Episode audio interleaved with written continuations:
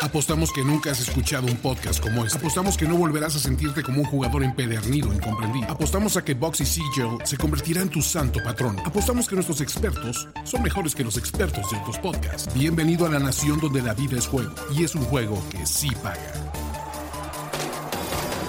Nación de apuestas. Nación de apuestas.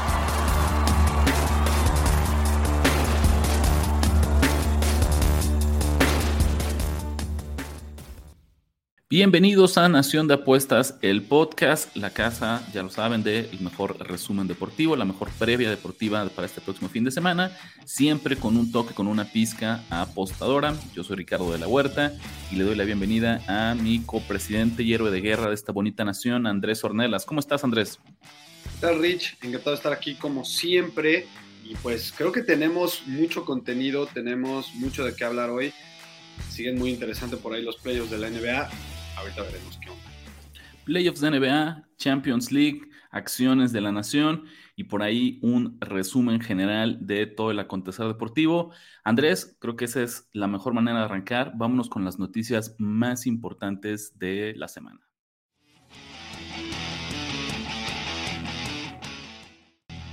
Arrancaron las finales de conferencia en la NBA, los Denver Nuggets se impusieron 132 a 126 a los Lakers y el Miami Heat remontó una diferencia de 13 puntos para vencer 123 a 116 a los Boston Celtics, primer partido juego 1 de ambas series.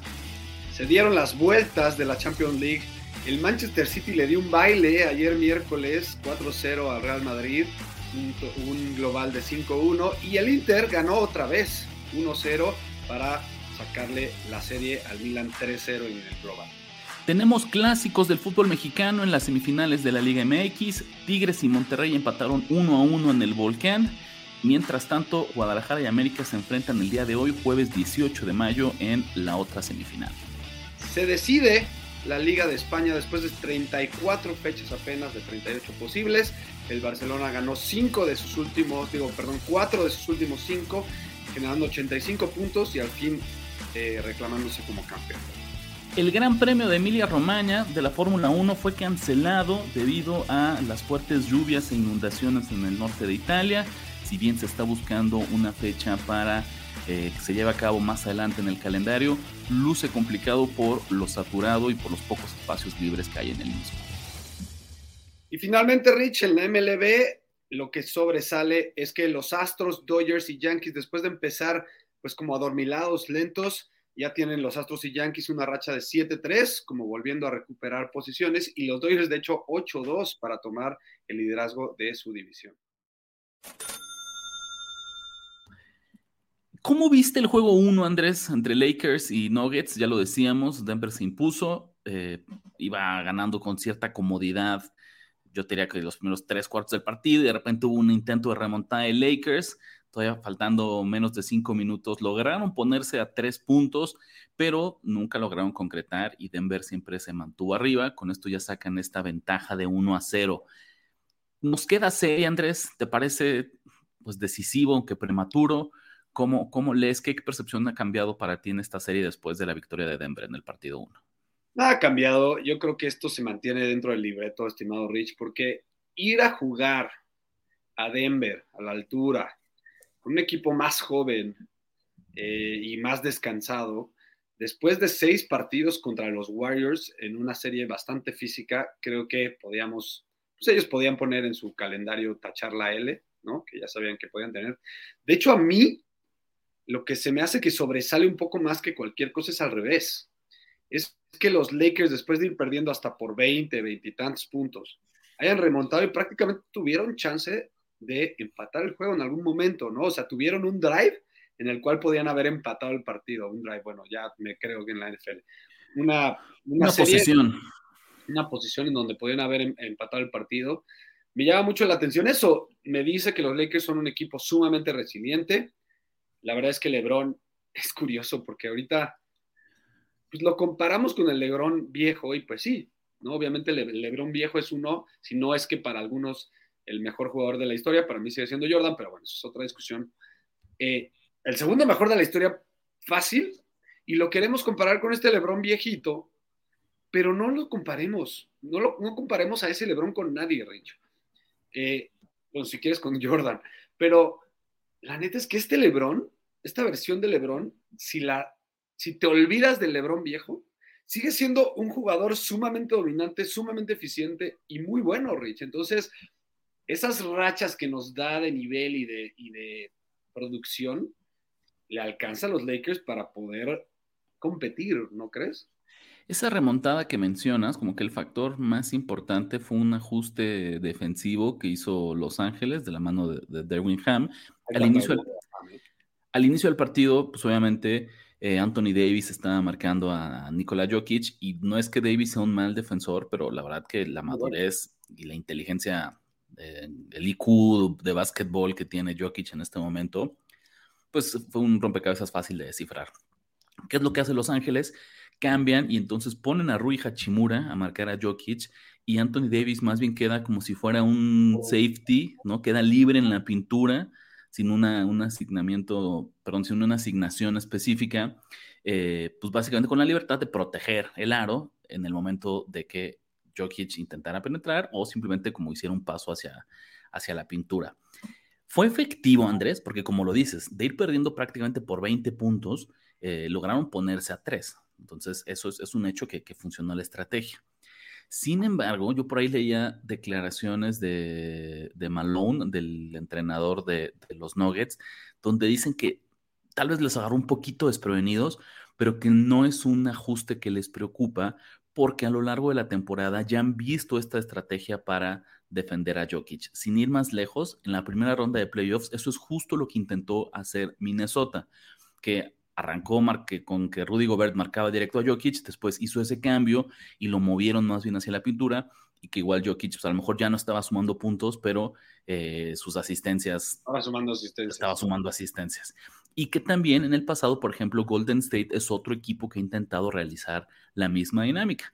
Ponía a Draymond Green, que también es un jugador muy inteligente y un gran defensor, flotando en la pintura, ¿no? Buscando ahí el, la intercepción, entre comillas, eh, mientras que alguien más tenía la asignación de marcar directo a Jokic. Entonces, es, es curioso porque entonces y, es lo que pasa siempre en los playoffs, Andrés, cuando juega series. Se vuelve esta, esta, esta similitud con un juego, un partido de ajedrez, ¿no? Donde alguien hace un ajuste y vamos a ver cómo responde la otra persona. Y luego es el ajuste del ajuste y luego el ajuste del ajuste del ajuste hasta que alguien se queda sin opciones, sin alternativas de qué hacer para, eh, para atender esto. Entonces.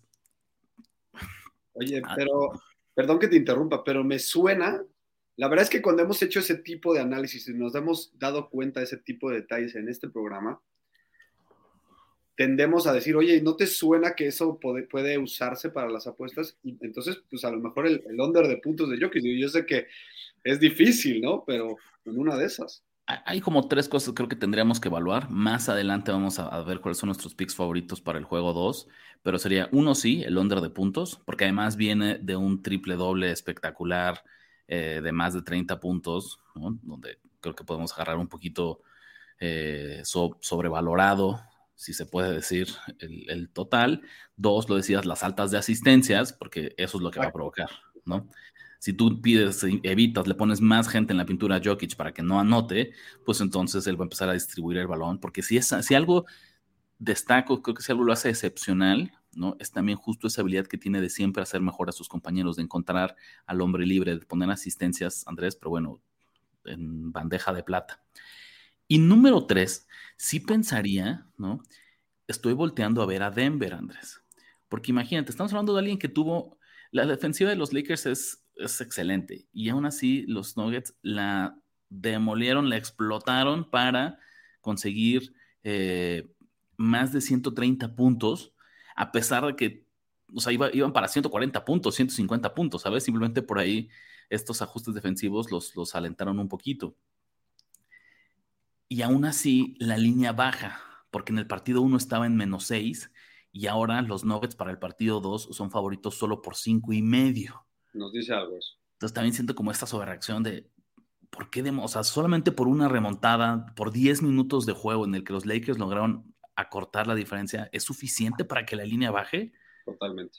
Como que yo pienso como de, ¿no? Históricamente también, lo hemos visto en, en los playoffs, el underdog tiene mucha chance en el juego 1 porque agarra desprevenido, porque eh, puede venir cansado, porque es un mal macho para el, para el favorito. Pero después el juego 2 suele ser un partido para locales. La tendencia nos dice que en los últimos 20 años de historia de los playoffs, los locales ganan más juegos 2, especialmente en comparación con el juego 1. Siento que el mercado, Rich, está confiado en que el público le va a seguir metiendo a los Lakers con todo y que le están dando menos puntos. ¿no? Porque los vieron en este equipo resiliente que siempre regresa al menos para pelear el partido. ¿No? es que es justo eso, si tú eres fan de los Lakers, has de estar emocionado, porque decir, sí, sí, perdimos, pero encontramos algo y de ir perdiendo, nos pudieron haber apaleado y pateado de la arena y más bien encontraron eh, el secreto de cómo frenar a Jokic y si lo repetimos para el partido 2, entonces van a ver cómo si, si ganamos el partido. Oye, fíjate que de lo que dijiste, quería agregar un poquito de análisis técnico.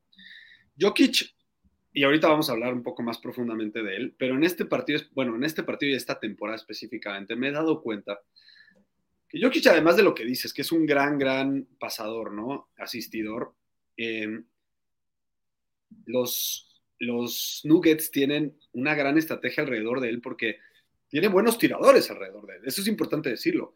Pero no es solo, Rich, lo que tú dijiste, de que encuentra, cuando no tiene para atacar la pintura o el aro, encuentra a alguno de sus compañeros solo. Esa es una. Pero la otra es que hay una jugada que hacen mucho que me fascina y les funciona muchísimo, que es de, se pone de espaldas al aro, empieza a empujar a su defensor.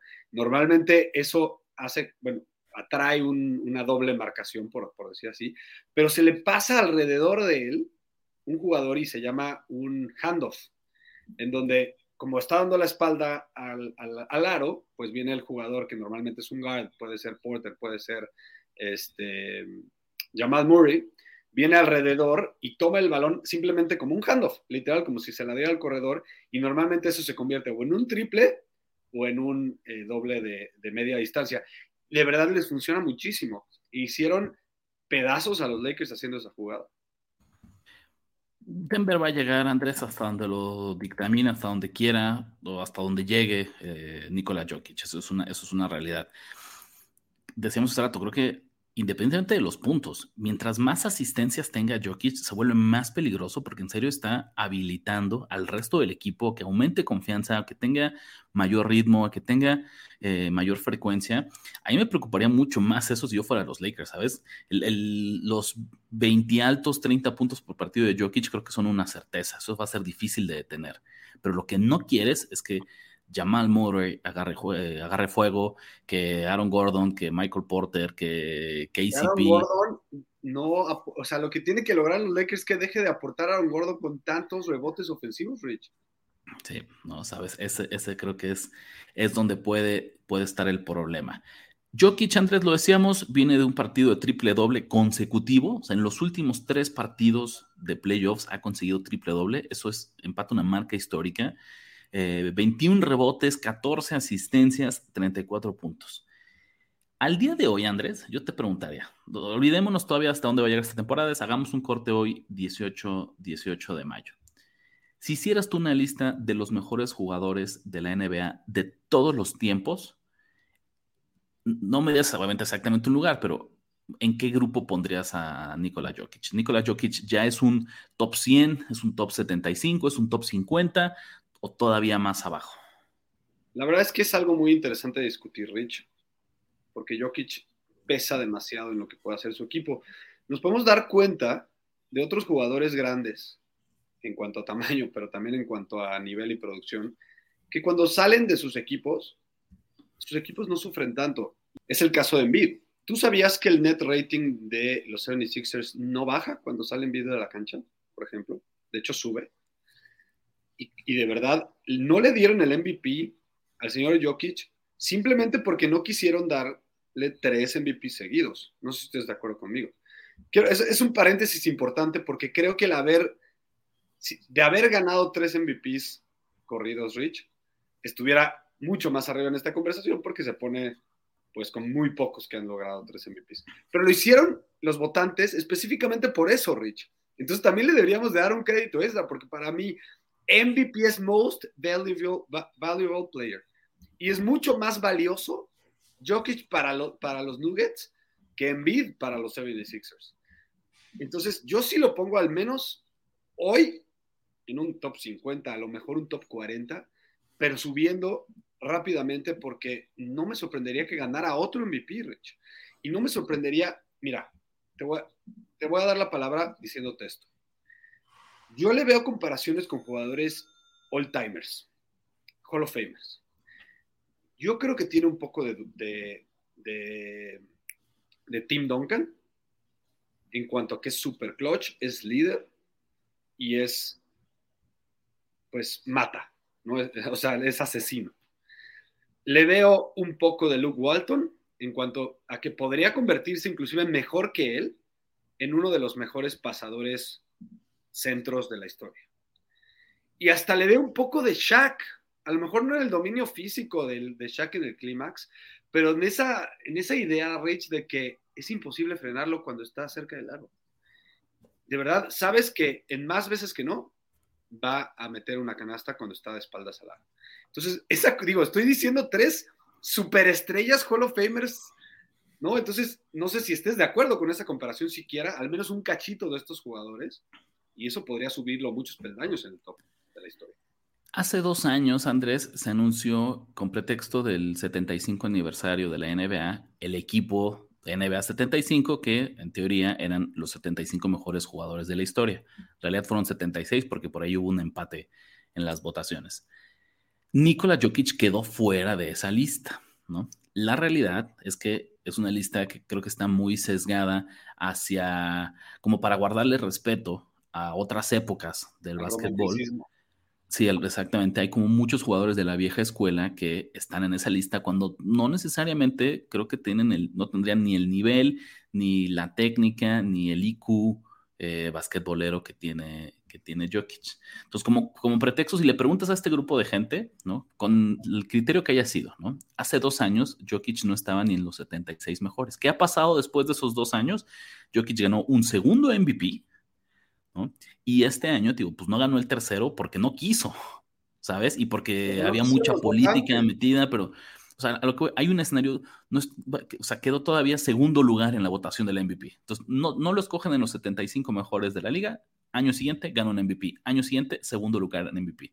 Entonces, yo pensaría que incluso esa misma gente que lo dejó fuera, solo de esa lista, empecemos por ahí, de esa lista de 75 mejores de la historia, ya tendría que reconsiderar y decir, ¿sabes qué? Lo que he hecho en estos últimos dos años ya es suficiente para que al menos entre en este grupo de 75.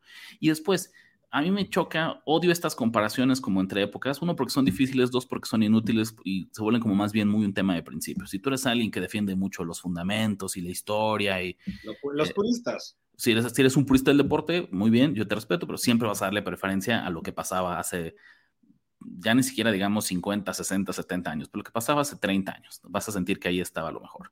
En y gente... de nuestra generación, Rich, son como súper defensores del básquetbol noventero, ochentero, físico, de con el handcheck, le dicen, todavía existía. Correcto, correcto, correcto. Y si es al revés, y tú eres más bien como muy reciente y, te dejas guiar mucho por el tema pues de entretenimiento, de eh, estas figuras mediáticas que no solo son basquetbolistas, sino son estrellas de redes sociales y son, ¿sabes? Como iconos, advertisers.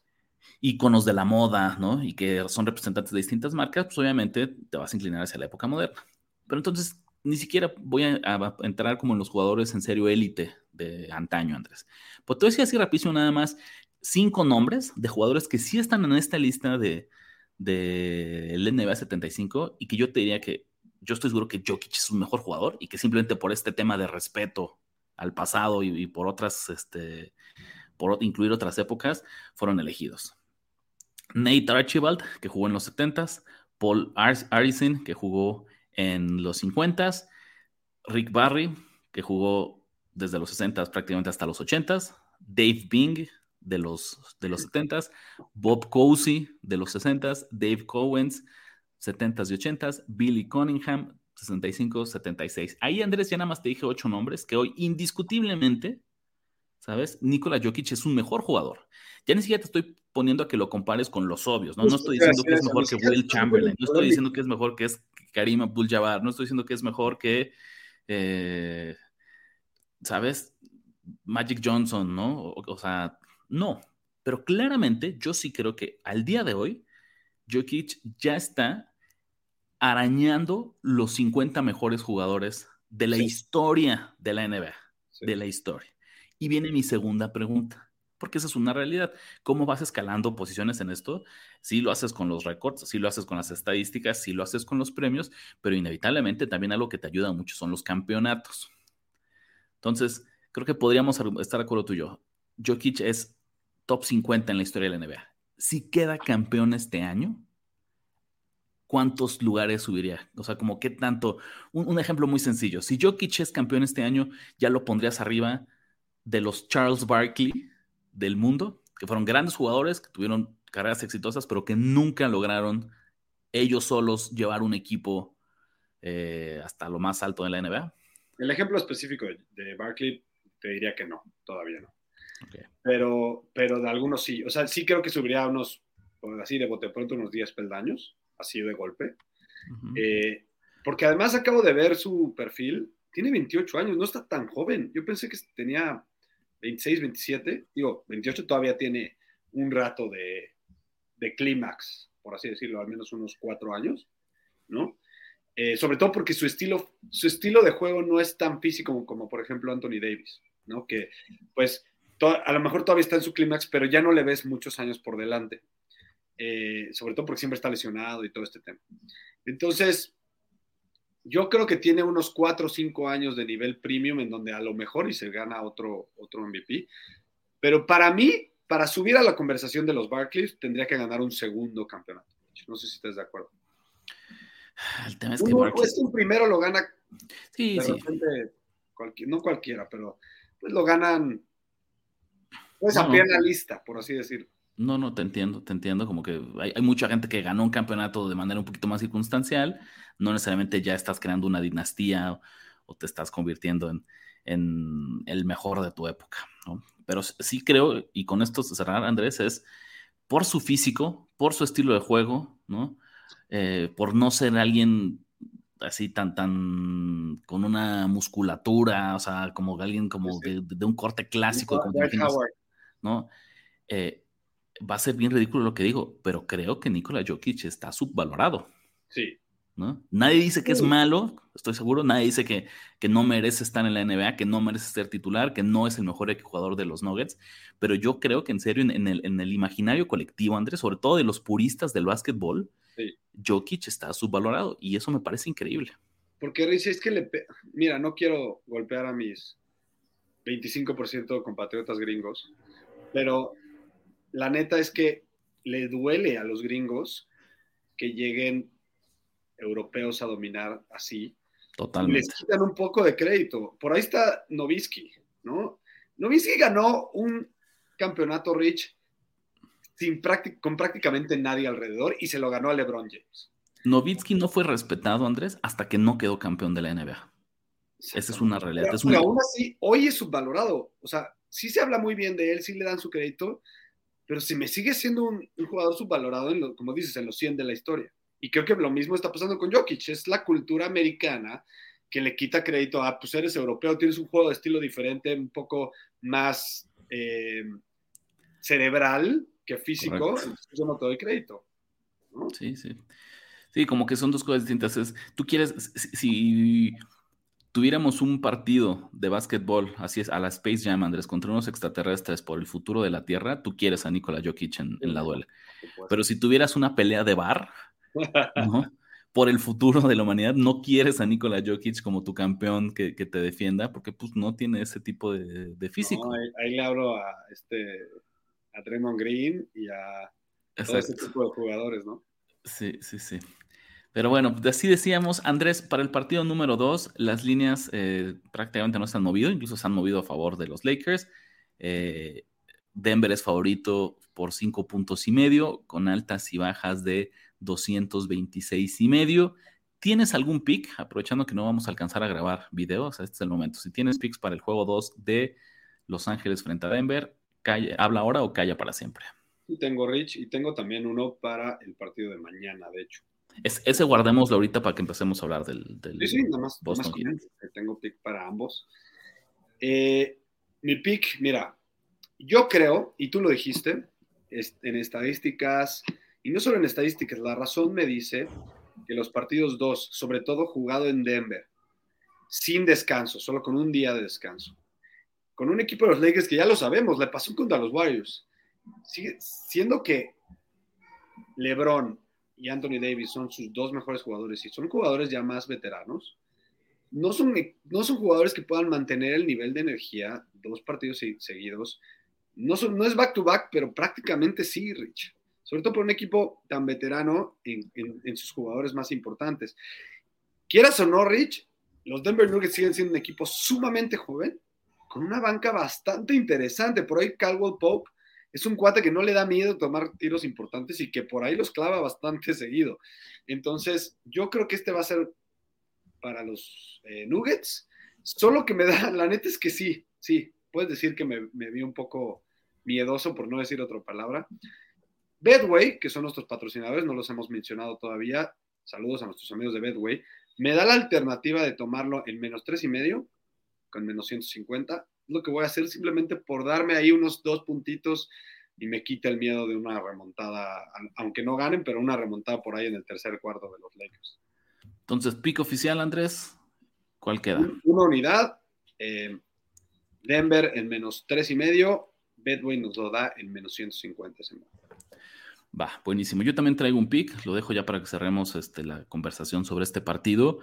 Eh, me voy yo, voy a repetir con las bajas de D'Angelo Russell. Van a ser dos picks. Bajas menos de 13.5 puntos en menos 110 y menos de 4.5 asistencias en menos 134. El caso de Russell, Andrés, creo que ahí sí tuvo una lectura perfecta para el partido 1 y que se va a repetir para el partido 2 porque los casinos, Bedway en este caso, no ha ajustado lo suficiente. ¿A qué me refiero? Russell no tuvo un mal partido como tal, ¿no? 4 de 11, 3 eh, asistencias, ¿no? 8 puntos. En general, pero solo lo hizo en 26 minutos de juego. Y ese es el tema. Darwin Ham no puede poner a Russell en la duela muchos minutos en esta serie porque su defensiva en serio es, es deficiente, es abajo del promedio. No voy a decir que es el peor de la historia, pero Russell es un defensor abajo del promedio. Con la contra la ofensiva más eficiente de toda la liga, que es Denver, y mientras al lado en la banca tienes a jugadores como Dennis Schroeder, como eh, Austin Reeves como Rui Hachimura, que sí son defensores arriba del promedio, esa es la única forma que tiene Ham de competir esto. Tiene que eh, frenar, tiene que al menos minimizar un poco el impacto de la ofensiva de Denver. Russell Andrés, otra vez, solo por sus deficiencias ofensivas, tuvo un plus minus de menos 25 en los 26 minutos que jugó. ¿Qué significa ese menos 25? Que su equipo perdió por 25 puntos, tuvo un diferencial de puntos negativo de menos 25 durante los minutos que él estuvo en la duela. Y otra vez, eso no es porque haya tenido un mal partido de la ofensiva. Si él tuviera los minutos, yo creo que estos props se harían en alta sin mayor problema. Tiene que ver con el hecho que Los Ángeles no puede jugar a Russell. Yo creo que en vez de aumentar, conforme vaya avanzando la serie, van a estar disminuyendo los minutos de juego de, de Angelo Russell y que los casinos todavía no hacen ese ajuste. Oye, Rich, quiero hacer un comentario justo que tiene que ver con eso. Si ustedes eh, quieren convertirse en unos mejores analistas del básquetbol defensivo, pues sí, obviamente el básquetbol defensivo en la NBA, pues tiene obviamente un factor táctico y técnico importante. Pero yo te diría que, ¿qué porcentaje, Riz? Tú dime, un 40, un 35% tiene que ver con esfuerzo. Entonces, para calificar la defensiva de, de, de Angelo Russell, no se tienen que hacer más, más que ver un partido, o sea, si quieren poner highlights de Angelo Russell, digo, no va a salir lo que yo les digo, pero ponle, vean, vean la repetición, los, minutos más importantes del partido 1 de esta serie, y vean cómo un jugador como, ah, eh, como Russell es más bien por esfuerzo, por falta de esfuerzo. No les interesa, Rich, ser un jugador defensivo dominante. Se quitan. Cuando alguien viene, por ejemplo, viene, no sé, viene Jokic atacando el, aro y le tocó estar ahí a a Russell realmente no es como que se pone para que le hagan la, falta ofensiva, ¿me explicó? Prácticamente hasta se quita un poquito y si hay un rebote defensivo, si hay un rebote ofensivo, perdón, y tiene una segunda oportunidad los Nuggets, no es como que corre a, supermarcar al, jugador que va a tirar. Muchos de esos jugadores tienen números deficientes defensivos porque les falta el esfuerzo. Y no sé si estés de acuerdo conmigo. Mm, parcialmente, o sea, creo que en principio sí. También ya a estas alturas, cuando tienes las finales de la NBA, un boleto a las finales al alcance de tu mano, pues yo pensaría que el esfuerzo de todo sube. ¿Sabes? Sube, pero aún así no es total. Ya, ya, ya pensaría que es difícil que en serio que le digas, te cae que en serio no quieres llegar a las finales de la NBA. Pues, entonces creo que aumenta definitivamente el factor esfuerzo, pero creo que aquí también hay un tema técnico. De repente se quita. ¿No? Sí, pero si fuera un partido a regular. Harden es el mejor ejemplo de, jugadores que hacen eso. Pero ya no sé si, si con, literal un boleto a las finales en, juego, todavía vas a decir, pues pásale, señor. Así como me quito de aquí, le, pongo, la alfombra y anota. Y se acabó. Bueno, pues ahí está. Vamos a ver. Del otro lado, Andrés, en la conferencia del Este, Miami, para sorpresa, ni siquiera, bueno, tal vez la sorpresa es que hayan ganado el, partido. Eh, cubrieron una línea, eran underdogs por ocho y medio, subió antes del partido, Andrés, esta línea incluso estaba en diez y medio, yo no entendía qué estaba pasando, ¿no? El dinero público se volcó para respaldar a los Celtics. Y cuando fue el tip-in, así, cuando fue el, saque inicial, eh, Miami, las casas de apuesta lo pronosticaban como un no favorito, como el underdog de diez y medio puntos, sacan el partido, ¿cuál crees que fue el factor más importante para eh, definir esta victoria del hit en el partido número uno. Justo además, hablando de buenas lecturas, y no es por darnos eh, golpes en el pecho, también lo leímos de manera perfecta, también tenemos malas rachas.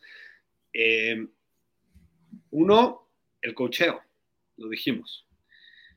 Spolstra hace demasiada, demasiada diferencia entre Mesula, su contrincante. La verdad es que Mesula yo no, no creo que sepa bien lo que está haciendo. Yo, yo creo que le está quedando grande este momento al señor Mesula. Eh, y porque, a ver, tienes a Butler, ¿no? Que ahorita un hombre convertido en máquina, como dirían por ahí. Este, es un cuate súper eh, productivo, súper clutch, define en momentos importantes. Y además, a la defensiva, a la ofensiva, ambos lados de la duela, es un jugador muy, muy importante. También tienes a Adebayo, que quieras o no, está en los cuatro mejores jugadores de esta serie, yo diría, ¿no? O sea, si pones, no, y ahorita hablamos de eso, pero la verdad es que Adebayo es importantísimo, también lo que hace a la defensiva, pero también aporta mucho, mucho a la ofensiva, es un jugador muy dominante en las tablas, eh, pero de nuevo, Spostra le dio unas clases al señor Mesula y de nuevo, otra vez, los Celtics como que no tienen una personalidad matona. De repente, ¿Por qué se les olvidó que Tatum tomó el partido, se adueñó de la serie anterior y tuvo el mejor, el mejor eh, partido 7 de la historia después de Curry? Se les olvidó y, ahora ya no tomó el liderazgo otra vez, otra vez se les fueron las cabras y pues se les fue el partido y de nuevo lo leímos muy bien. Lowry tuvo más de 15 puntos, ¿no? Si no me equivoco.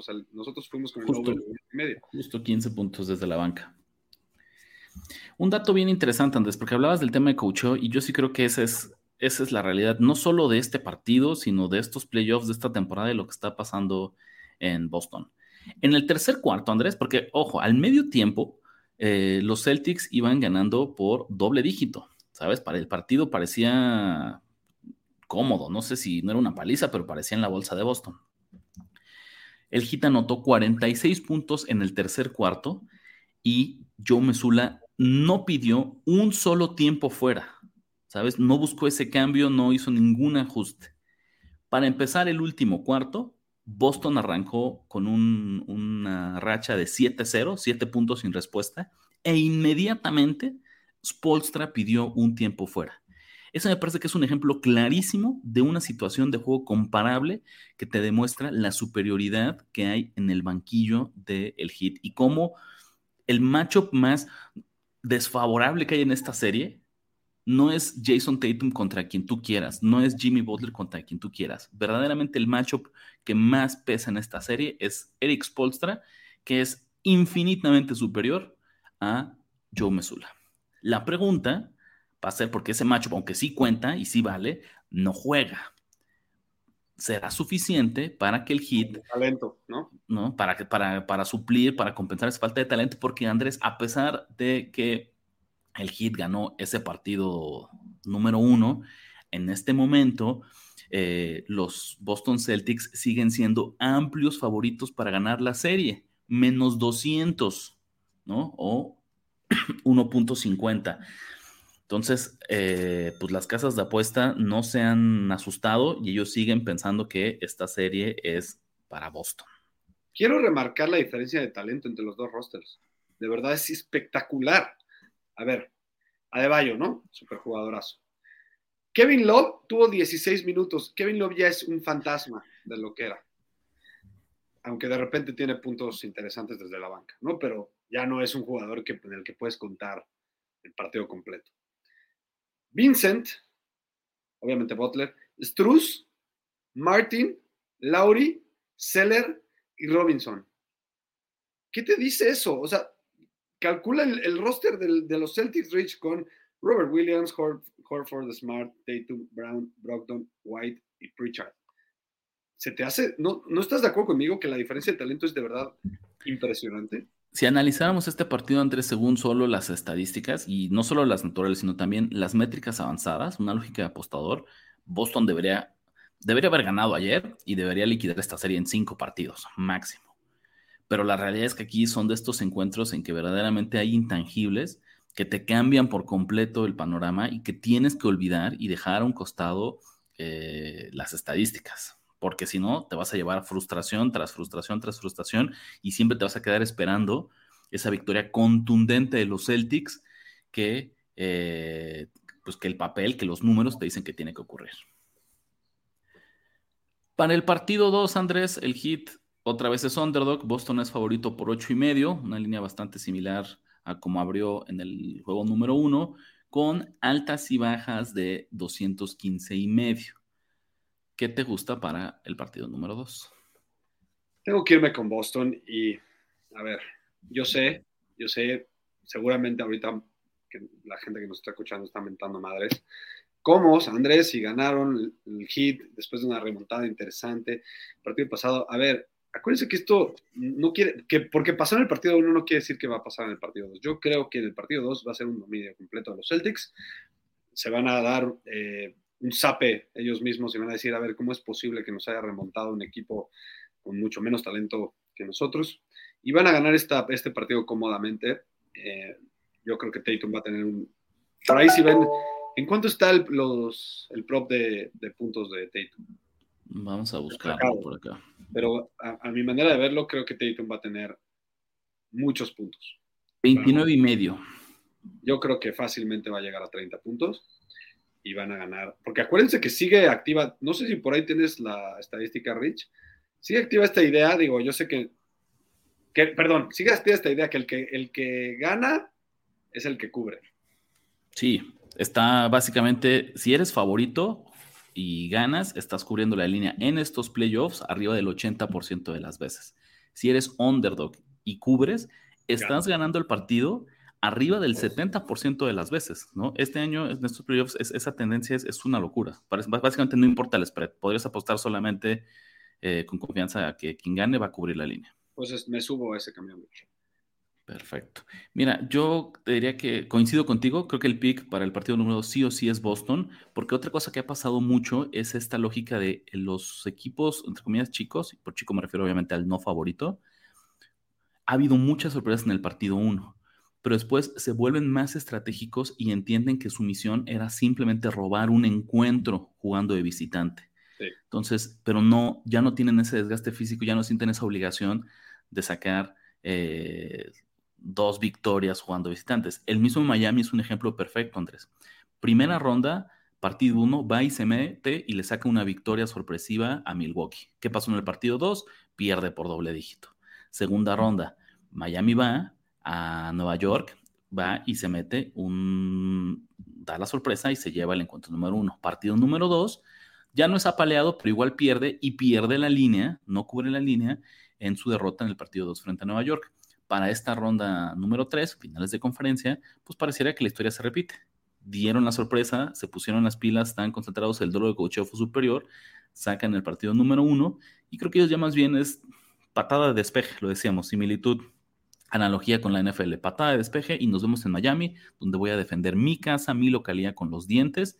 Y ahora sí, regresamos a eh, partidos, entre comillas, cerrados. Rápido, ¿crees que esto cambie? ¿Quién gana la serie? ¿O sigues pensando que Boston la saca?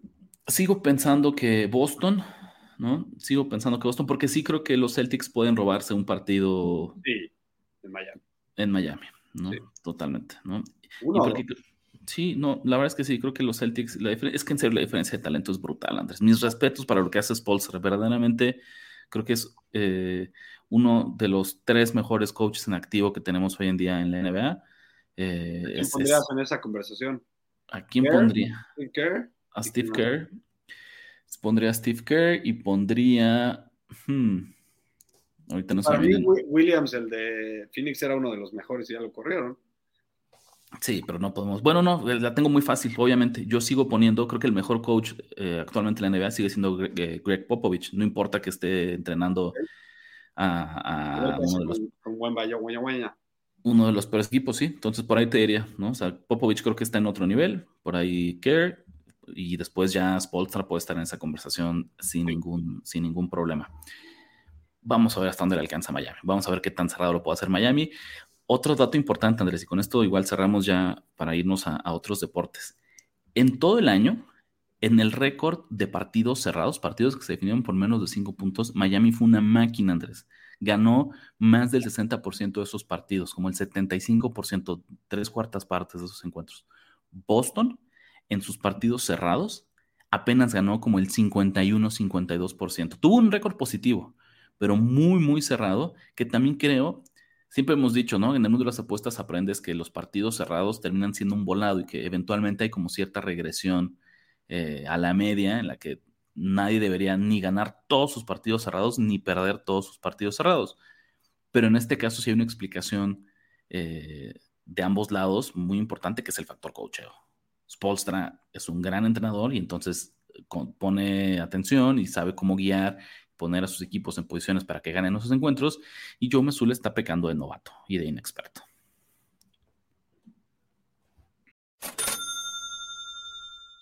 Este capítulo de Nación de Apuestas está patrocinado por Bedway MX. Regístrate en Bedway y aprovecha que tu primera apuesta no tiene riesgo. Si la ganas, el dinero es tuyo. Si la pierdes, no te preocupes. Bedway te reembolsa la cantidad para que lo intentes de nuevo. ¿Qué esperas? Únete a Bedway y empieza a ganar con la Nación de Apuestas. El otro gran tema de conversación en el deporte mundial, Andrés, tiene que ser la Champions League, ¿no? Terminamos ya las semifinales, ya se llevaron a cabo los partidos de vuelta y conocemos finalmente a nuestros dos finalistas para este torneo. El martes en el derby de, Milano, el derby de la Madonina, así un clásico del fútbol europeo. El Inter volvió a imponerse a la Milán 1 a 0. Creo que en realidad no hay mucho más que decir los 180 minutos el Inter fue un equipo superior, ¿no? El Milan simplemente se le perdió, se acabó su, ofensiva eh, y nunca estuvo cerca de esta serie, nunca estuvo pareja. Rich, la verdad no tengo un gran punto de vista. Tampoco se trata, digo, a mí me gusta ser opinionista, pero tampoco se trata de opinar de todo, eh, nada más por opinar. Eh, esta serie no vi los, o sea, no vi los 180 minutos, vi cachos. La verdad sí siento que el Inter fue muy superior al Milan. Tú lo dijiste, el primer partido Leao les hizo muchísima falta, en el segundo ya no pesó lo que querían que pesara. Y simplemente el, mejor equipo ganó, Rich, no hay mucho más que decir.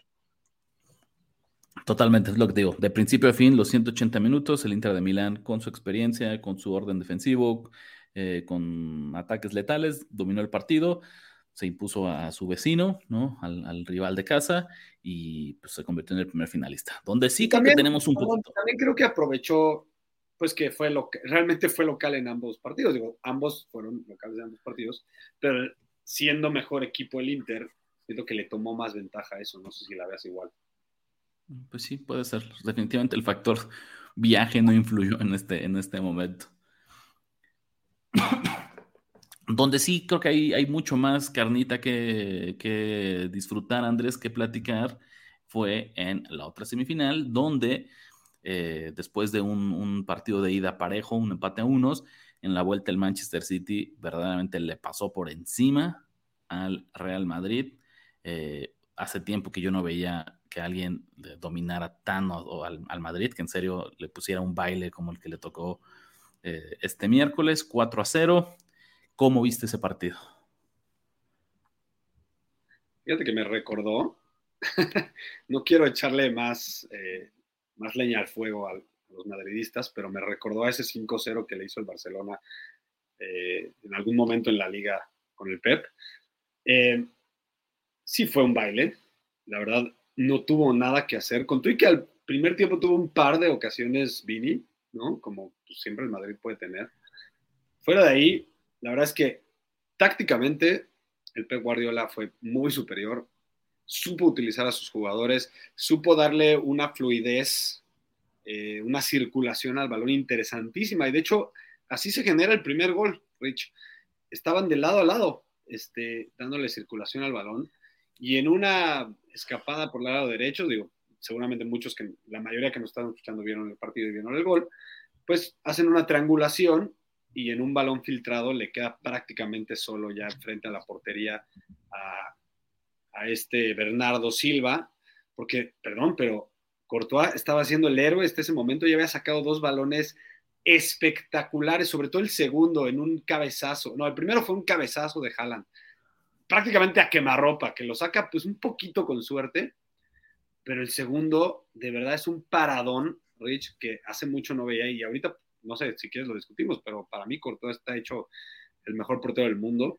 Eh, y bueno, al fin, logran cerrar esa serie y de ahí se adueñó del partido el Manchester City. Era una, un apedreo de rancho total, porque pudo haber metido otros tres. Y de hecho lo vemos en los, hablando del punto de vista estadístico y de apuestas, 2.6 goles esperados el, el, Manchester City contra 0.4 goles esperados del, Real Madrid. Sí, yo, yo iba hacia allá, que creo que las estadísticas avanzadas nos confirman lo que vimos en el terreno de juego, o sea, el, test de ojo coincide con, con, lo que dicen las métricas avanzadas, especialmente por lo inoperante que fue la ofensiva del Madrid. ¿no? Es cierto que cuando tienes un equipo tan letal, a lo mejor hubo goles de alto nivel de dificultad eh, que convirtió el City para que esto convirtiera, para esto que fuera una paliza, pero donde no hay lugar a dudas es que la ofensiva del Madrid no tuvo oportunidad, no, no tuvo nada que hacer para siquiera poner nervioso al Manchester City. Solo un tiro por ahí de cross, ¿no? Y, una que tuvo Vini en el primer tiempo. Pero fuera de ahí, la verdad, no puedo pensar mucho en, en que haya hecho el Madrid a la ofensiva. Ahora que con esta victoria, Andrés, y que el Manchester City ya está en la final y que la verdad luce como ultra favorito para quedarse con, con la Champions. O sea, creo que ya venció a su rival más fuerte, ¿no? Nada que demeritar y no es por faltar el respeto al Inter de Milán, pero pues yo ya no veo como, o sea, tiene, ya tiene nombre y apellido esta Champions, ¿no? Sería una sorpresa mayúscula. Más bien la pregunta es, ¿a cuánto menos le vamos a poner el handicap para meterle al Manchester City? La línea de apertura tenemos prácticamente un mes porque el partido se lleva a cabo el 10 de junio. Línea de apertura, Andrés, el Manchester City es favorito en la triple opción por menos 267. ¿Sabes? Es, yo no recuerdo una final de Champions League donde hayamos tenido un favorito. 1.37 en cuotas decimales. La probabilidad implícita que le da el casino a que el Manchester City gane este partido, 73%. Entonces, sí me parece ultra, ultra favorito. Y mi pregunta con eso es, la liga ya la tienen en la bolsa, ¿no? La Champions para la final son ultra, mega favoritos. Y la FA Cup, pues la verdad es que también no veo cómo el Manchester United pueda robarle este trofeo. Entonces, ya se ve viable, o sea, ya se ve la luz al final del túnel donde eh, este Manchester City se lleve el triplete, se lleve los tres grandes trofeos de las competencias en las que está participando. ¿En qué convierte esto este equipo? Porque la verdad, o sea, y le agregas para mí todavía lo que decíamos la semana pasada, el factor de que todo esto está ocurriendo en un año en el que hubo un mundial en diciembre, donde hubo ese desgaste físico, donde hubo esa pausa prolongada, donde hubo circunstancias extraordinarias, me parece admirable y en serio tengo que preguntarme si este Manchester City no, no voy a decir que es el mejor equipo de todos los tiempos, eh, Andrés, pero te diría, no estará teniendo una de las mejores temporadas, de los mejores años futbolísticos que ha tenido cualquier equipo en la historia del fútbol. Sí, Rich, me encanta esa conversación porque creo que nadie me va a discutir que el Real Madrid es la mejor franquicia de la historia. ¿no? 15, Champions, más ligas que cualquiera, eh, pues, quién sabe cuántos trofeos. de verdad vas al, al, al, estadio el Bernabéu, en el museo, y ya ni les caben los trofeos. ¿no? Pero lo padre del fútbol es que nos da ciertas rachas en que el Real Madrid no dominó y dominó otro equipo de manera importante, ¿no? Por ahí yo tengo el recuerdo de, pues obviamente yo soy culé, ¿no? Y tengo el recuerdo del Barça desde que empezó a construir ese Barça importantísimo de Rijkaard en el 2002, 2001, 2002 por ahí, que, fue poco a poco construyendo pues esta cultura que tuvieron pues por cerca de 15 años. De hecho, la, primera Champions después del, del, Dream Team fue en esa, 2002, ¿no? El, el año en que el Pep Guardiola ganó todo lo que disputó fue 2009, ¿ok? Ahí ganaron el triplete y ganaron eh, todo lo demás. Entonces ganaron realmente seis títulos en un año de calendario. Para mí, ese es el, mejor equipo en una racha de tiempo. Si no quieres ponerle un año, en una racha de, de tiempo determinada, porque yo no, no es solo el hecho que haya ganado todo lo que disputó Rich, es que, a diferencia, por ejemplo, de este Manchester City, muchos ponen al, al de Arrigo Sacchi, ¿no? Muchos ponen al Madrid Galáctico, ¿no? Que también ganó todo. Bueno, de hecho, creo que no ganó todo, no sé si ganó un triplete. Como ese Madrid, y en general Madrid tira por la basura la, copa, ¿no? En general, pues como que no le has podido dar ese... De, de hecho, creo que el Madrid, si no me equivoco, nunca ha ganado el triplete, ¿o sí? Eh, fíjate, no, me agarras así sin, sin el dato a la Estoy mano. Casi seguro que no. Estoy casi seguro que no. Bueno, entonces a lo que iba. Este, ese Barcelona, para mi gusto, le ponías al equipo que le ponías, el, el, el Barcelona ganaba al menos por dos goles. Al que sea. Era un dominio total del fútbol, Rich. Era sumamente espectacular. O sea, lo que, lo que quieras decirme, ¿no? Era espectacular. Metía unos golazos era, era visualmente muy eh, pues estético verlos jugar, eran abiertos, buscaban ganar, buscaban gustar, y así dominaban al que les pusieron al frente, al Bayern, al Bayern Múnich, al Real Madrid, le metieron, me acuerdo del 6-2, me acuerdo del 5-0, este, al que quieras y me digas, de, realmente pasaba por encima de cualquiera ese Barcelona. Por eso es que yo lo pongo como en una racha de tiempo el mejor equipo de la historia. Ahora, este Manchester City más allá de, de si gana todo, tendría que ganarlo para ponerlo en esta conversación, yo creo que también en, jugadores, Rich, en, plantel, ¿no? La verdad es que si te pones a nombrar jugador por jugador, pues se le pone al tú a tú con cualquiera de estos equipos que yo acabo de mencionar o otros que tengas tú en la conversación. Mira, así otra vez vamos a partirlo eh, en partes, como mencionas. Coincido, tal vez si nos fuéramos la mejor franquicia en el mundo del fútbol, tendríamos que decir que es el Real Madrid. Ok, el mejor equipo en la historia de fútbol de clubes seguramente sería este Barcelona, pero yo lo pensaría como en esa racha, esa dinastía del Barcelona, ¿sabes? Exacto, esa racha, esos, esos 10, 11 años que estuvo Pep Guardiola, creo que sí es el, el general todo el mejor conjunto, la, la mejor, mejor, era, época, esa, la mejor época que ha habido de un club, totalmente. Ganó en el 2015 otro triplete, ya con la MSN. Uh -huh. Pero si pensáramos literal, solo ese mejor año futbolístico, esa mejor temporada, definitivamente sería este Barcelona que mencionas, yo creo, de 2008-2009, pero sí creo que el City está en el mismo nivel, Andrés.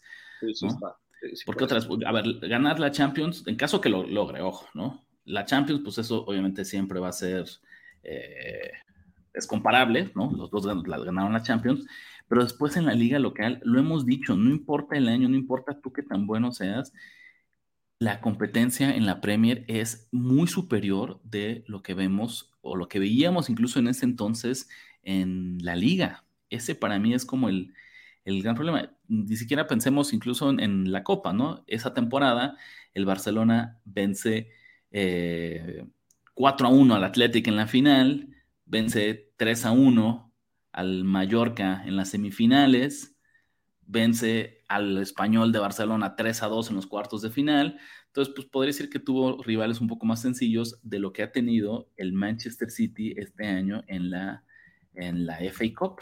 ¿sabes? Lo dijimos, Entonces, ganar la FA Cup es mucho más difícil que ganar la Copa de España. Que ganar la, que ganar la Copa del Rey, ¿no? Que ganar la eh, Copa del Rey. Entonces sí, yo creo que sí, si nos viéramos solo en eso, ¿sabes? Solo pensémoslo en este año futbolístico, este Manchester City es, es el mejor equipo, está teniendo el mejor año que ha tenido un club probablemente en la historia del fútbol, del fútbol Mira, yo, yo para decir eso, uno que, que se consuma lo que tú dices, ¿no? Que ganen. Claro, totalmente, no nos adelantemos. Pero, yo me esperaría también a las Supercopas. Porque tiene que ganar al menos todos los títulos que disputen un año de calendario para poderlo comparar. Pero no sientes que las Supercopas ya se vuelve casi como un juego de exhibición, es como un juego de exhibición vangloriado, ¿sabes? Como así. O sea, creo que no le doy tanto peso como los demás campeonatos, pero creo que sí le suma al hecho de que hayan ganado todos los torneos que disputaron, literalmente en un año de calendario. Para cerrar este tema del Manchester City, Andrés, te voy a contar de los jugadores que entraron de cambio el día de ayer en una semifinal de Champions League frente al Real Madrid, ¿no? Vamos a revisar rapidísimo así la banca del Manchester City, porque te quiero destacar es que creo que estos jugadores serían titulares indiscutibles, estrellas en el 98% de los equipos del mundo. Sí. ¿no? El argelino Riyad Mahrez no fue titular el día de ayer. Dime cuántos equipos no, sería titular, ¿sabes? No sería así. 98%, estoy de acuerdo. Hasta en Real Madrid sería titular. Seguramente, sí, sí, sí. Julián Álvarez, ¿no? El argentino. Julián Álvarez a, a, un nivel más bajo que Mares, pero igual, pero igual. O sea, fue titular en la selección que ganó el Mundial, nada justamente, más. Justamente. Phil Foden. Sí, ¿sabes? Y por ahí viendo los nombres. pero es lo que te decía, estás nombrando jugador por jugador y es el mejor equipo de la historia, jugador por jugador. Porque, a ver, recuérdame ese Barcelona a la banca. No creo que haya estado a este nivel. Mm, no, seguramente no. Por acá tenía Pedro, ¿no? Que a veces era titular, a veces era banca, a veces entraba a resolver los partidos. La verdad, no, no tengo tantos recuerdos de, alguna banca que tuviera algún jugador así que, que dijeras, ah, ya va a entrar tal, ya, Sí, te, entiendo, O sea, tenía un, gran núcleo, ¿no? Porque pues, obviamente estaba, eh, estaba Lionel Messi, estaba Iniesta, estaba Xavi, estaba Samuel Eto'o, estaba Thierry Henry, hasta Rafa Márquez, ¿sabes? Como indiscutiblemente Dani Alves. Pero de ahí, sí, creo que no era un equipo tan profundo, con tanta profundidad como es este Manchester City. me, estoy metiendo justo, nada más, nada más por, por, por discutir, por el gusto de discutir. Tenía a Maxwell, no era una de sus bancas.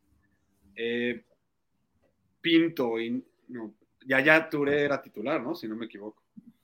Sí, mira, Boyan, aquí. Boyan, exactamente. Este, Boyan sería un, gran ejemplo. Martín Cáceres, el uruguayo, sería otro ejemplo. Em, sí, ¿no? Por ahí. Pero no le, no le llega, no, no, no para nada. close nada, no está, no está nada hacer. O sea, es, es, parte, creo que, del éxito de este Manchester City, porque justo solo con un equipo tan profundo es que ha logrado ser competitivo en tantos frentes, en un año futbolístico que lo que decíamos, en serio, fue el triple de desgastante de cualquier otra temporada. Así que, pues venga, buenísimo por Manchester City. A mí la verdad es que me parece que están haciendo historia y yo sí, normalmente yo soy alguien de que siempre apoya al underdog, ¿no? Que no, no le gusta ver hegemonías o dinastías en el mundo de los deportes, pero en este caso Andrés, yo sí quiero que el City gane todo, ¿no? Y que en serio eh, logre este, este hito histórico. Para despedirnos, Andrés, para cerrar el programa de hoy, acciones de la Nación de Apuestas. Ya lo saben, le pongo situaciones, eh, Andrés, sobre lo que está pasando hoy en día en el mundo de los deportes. Él decide si compra, eso significaría que está de acuerdo y le dé más acciones si quiere más al respecto. Si vende, si cree que es una tontería y se quiere deshacer de, de esas opiniones, o si se espera, que básicamente es, ¿sabes qué? Déjame aguantar porque estoy indeciso, necesito más información y después tomo mi decisión. ¿Listo, Andrés? Listo. Venga, acuérdate que también me gusta darle un poquito de contexto.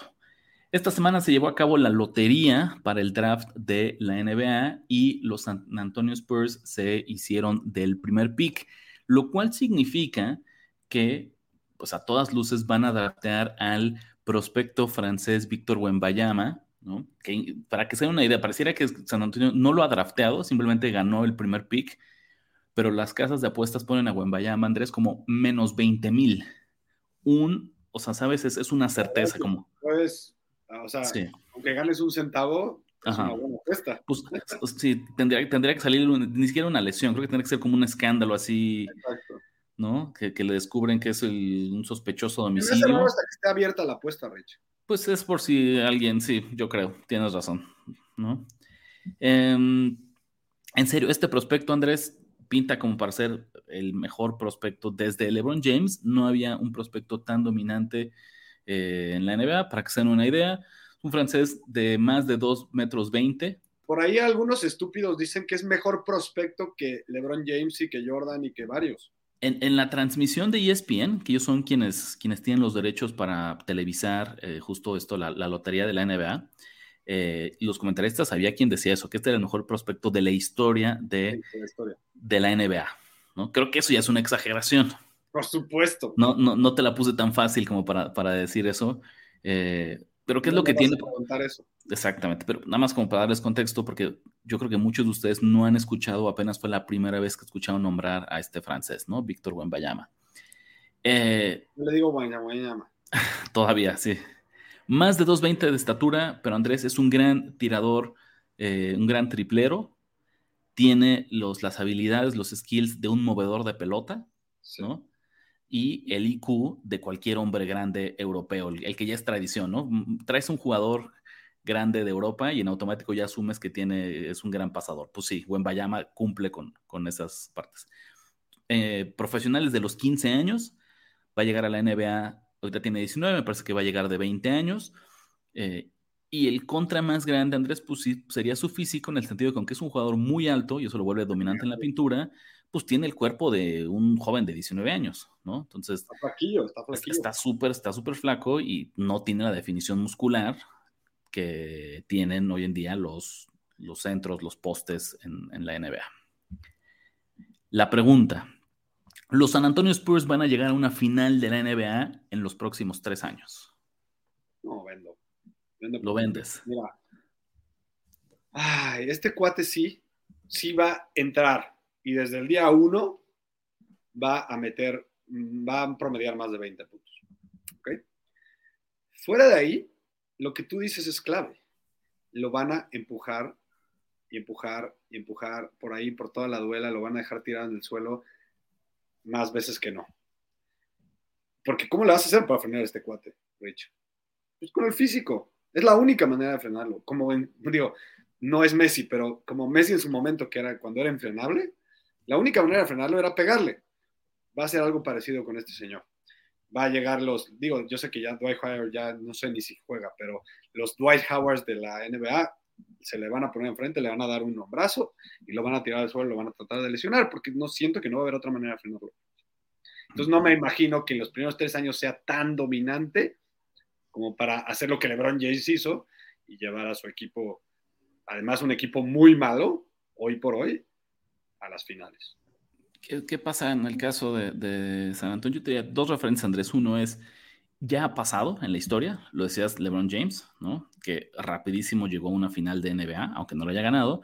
Y en el mismo San Antonio, eh, Tim Duncan no le tomó tres años, no solo para ser campeón, sino para ser MVP de unas finales en la NBA con esta misma estructura. ¿Qué equipo tenía Tim Duncan? Ya tenía ahí al lado a Robinson. A David Robinson. Eso es cierto. El día de hoy no, no, parece muy optimista el panorama en San Antonio, pero la verdad, yo sí creo que están a un dos. O sea, la pregunta es esta: yo no sé si la llegada de Wembayama vaya a ser algo que atraiga a agentes libres de alto perfil o al revés, batallen para construir un equipo, porque al día de hoy, aunque tiene piezas interesantes, tiene jóvenes interesantes, coincido contigo que no hay un equipo de campeonato escondido, escondido allá. El último detalle, que es lo que me parece muy interesante, porque yo estoy muy emocionado por la llegada de este francés a la NBA, justo por las habilidades que tiene para mover el balón, para botar el balón, para penetrar la pintura, para pasar el balón, se estima, Andrés, que no llegue y juegue de 5 de inmediato. Eventualmente, exactamente, ¿no? Y que incluso hay quien dice que hasta podría jugar de small forward, ¿no? Podría jugar de tres.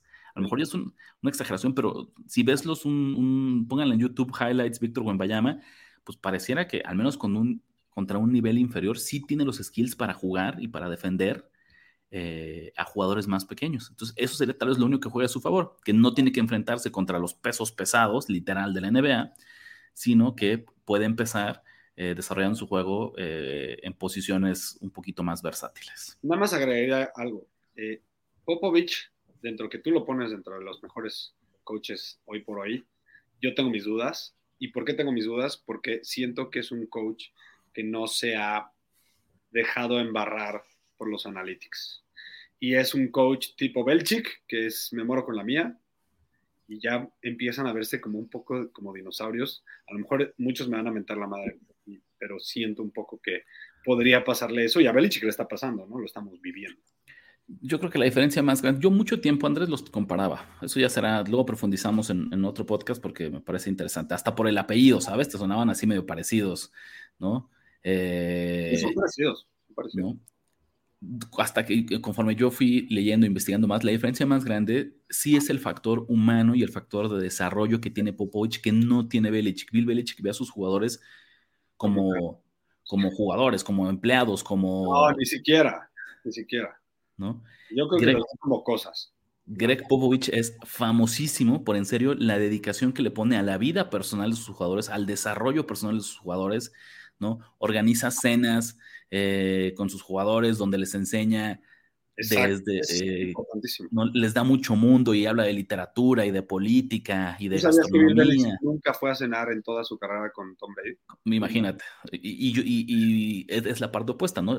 O sea, tú escuchas hablar a Tim Duncan, a Manu Ginóbili, a Tony Parker, solo pronuncian algunos, y te cuentan, o sea, en serio, de, de que ahora sí que Popovich ponía la casa y ahí se armaban las cenas y, se la pasaban bien. Persona, también Popovich, no solo como Exactamente. Entonces creo que ese es el, cuando tienes que llega un, un joven de 19 años, ¿no? Pues que está cayendo literal, creo que es parte de lo que necesita para no ser abrumado por toda la experiencia que va a ser convertirse en una, en el papel, o las expectativas de que se convierta en una superestrella en la NBA.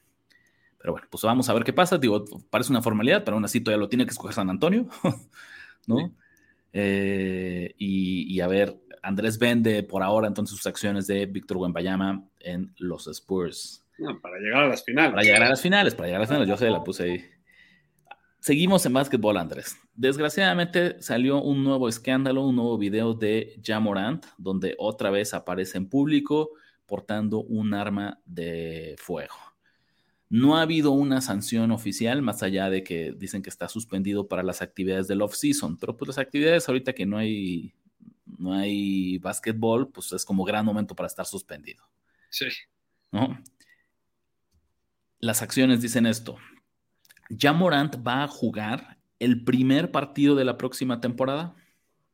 digo, vendo. vendo o sea, ¿tú sí crees que viene una suspensión fuerte para Morant? a ver, estamos hablando de que ahorita los Grizzlies lo, suspendieron, pero todavía no ha entrado la cuchara de la NBA. Y yo creo que tarde o temprano va a entrar, y va a entrar con todo porque ahorita la crítica es que en la primera suspensión, cuando pasó por primera vez, pues simplemente le dieron un golpecito en la muñeca, así le dicen los gringos, ¿no? Así de ya no lo hagas, por favor. Pero ahora, siempre en la segunda, ¿cómo se dice? ¿Cuál es la palabra? En la segunda incurrencia, ¿cómo se dice? La segunda ofensa. La segunda ofensa, ya el golpe es más fuerte. Entonces, a mí, no sorprendería, a mí no me sorprendería que lo suspendieran una buena cantidad de partidos. Y yo creo que aquí yo creo lo que diría con Andrés, yo también creo que viene una suspensión. Ni nos vamos a meter hoy en si es correcto o incorrecto, ¿no? Porque hay, hay, para mí hay como dos factores bien importantes que, por más que a mí me desagrada este tipo de acciones, tengo que reconocer. Y es que culturalmente, acá en México, Andrés, pues el tema de las armas de fuego es completamente distinto de cómo es en Estados Unidos, ¿no? Eso es, eso es o sea, no, digo, no me gusta, pero no quiero meterme en, juicios de, valor exagerados.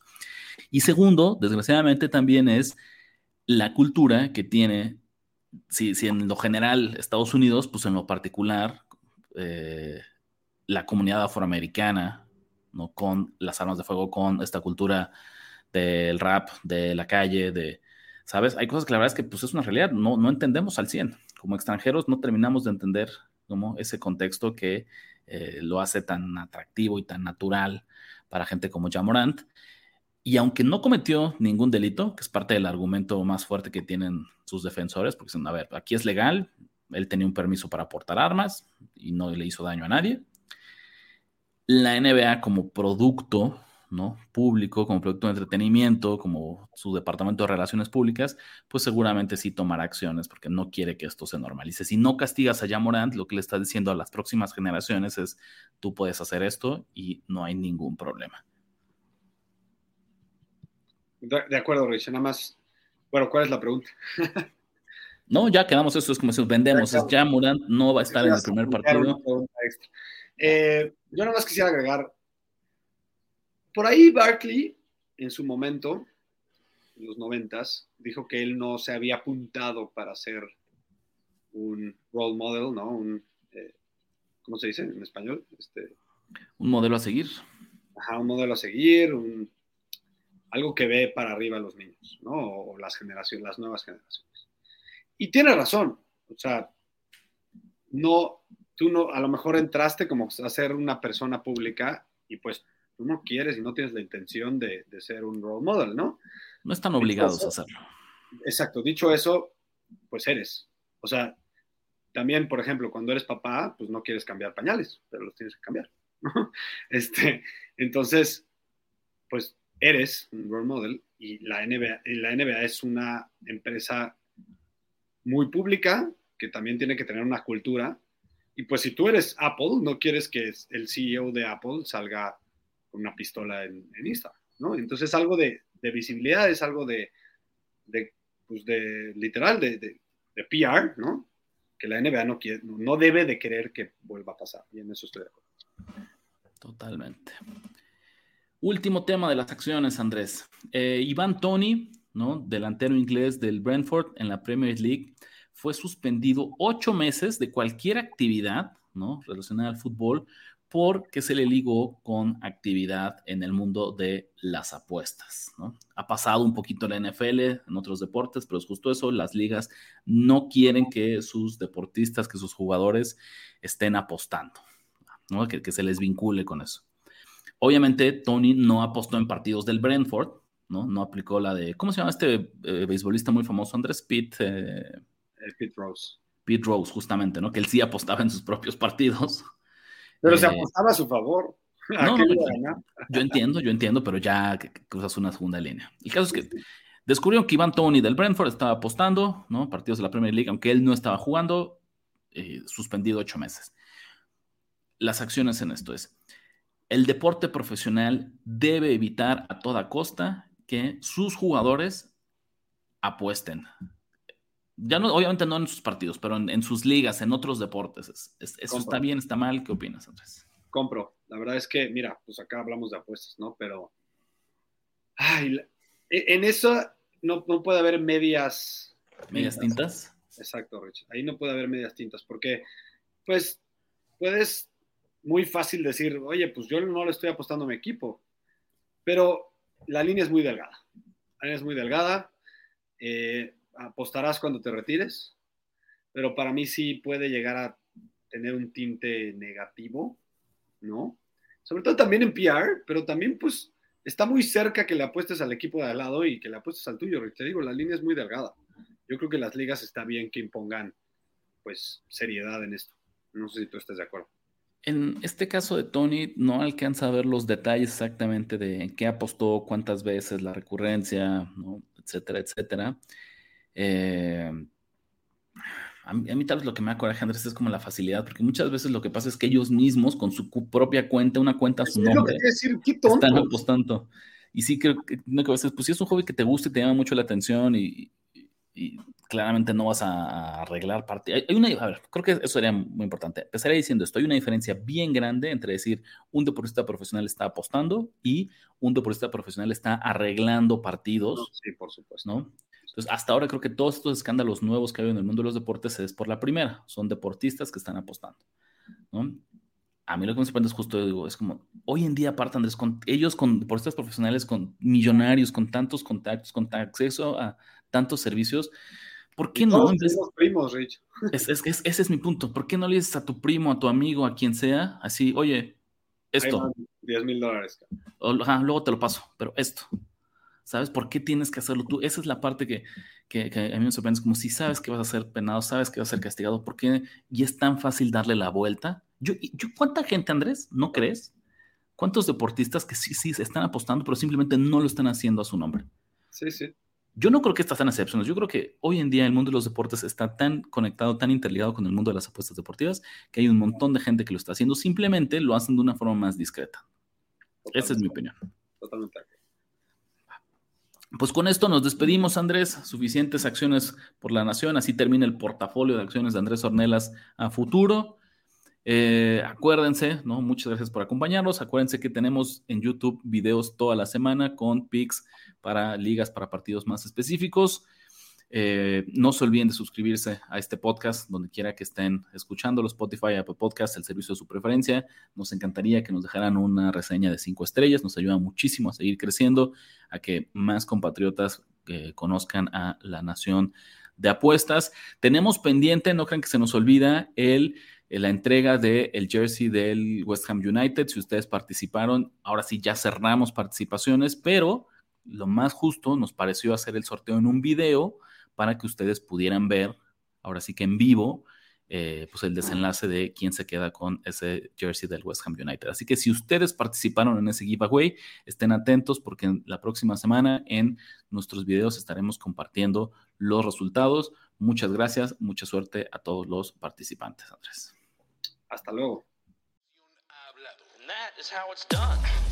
Ya escuchaste los picks que pagan en grande y engruesan tu cuenta. Ahora recomiéndanos, comenta en nuestras redes y haznos crecer como tus ganancias. Nación. Nación de apuestas. Nación de apuestas. Conducción. Ricardo de la Huerta. Ricardo de la Huerta. Y Andrés Ornelas. Y Andrés Ornelas. Producción y voz en off. Antonio Semperi. Antonio Semperi. Un podcast de finísimos.com.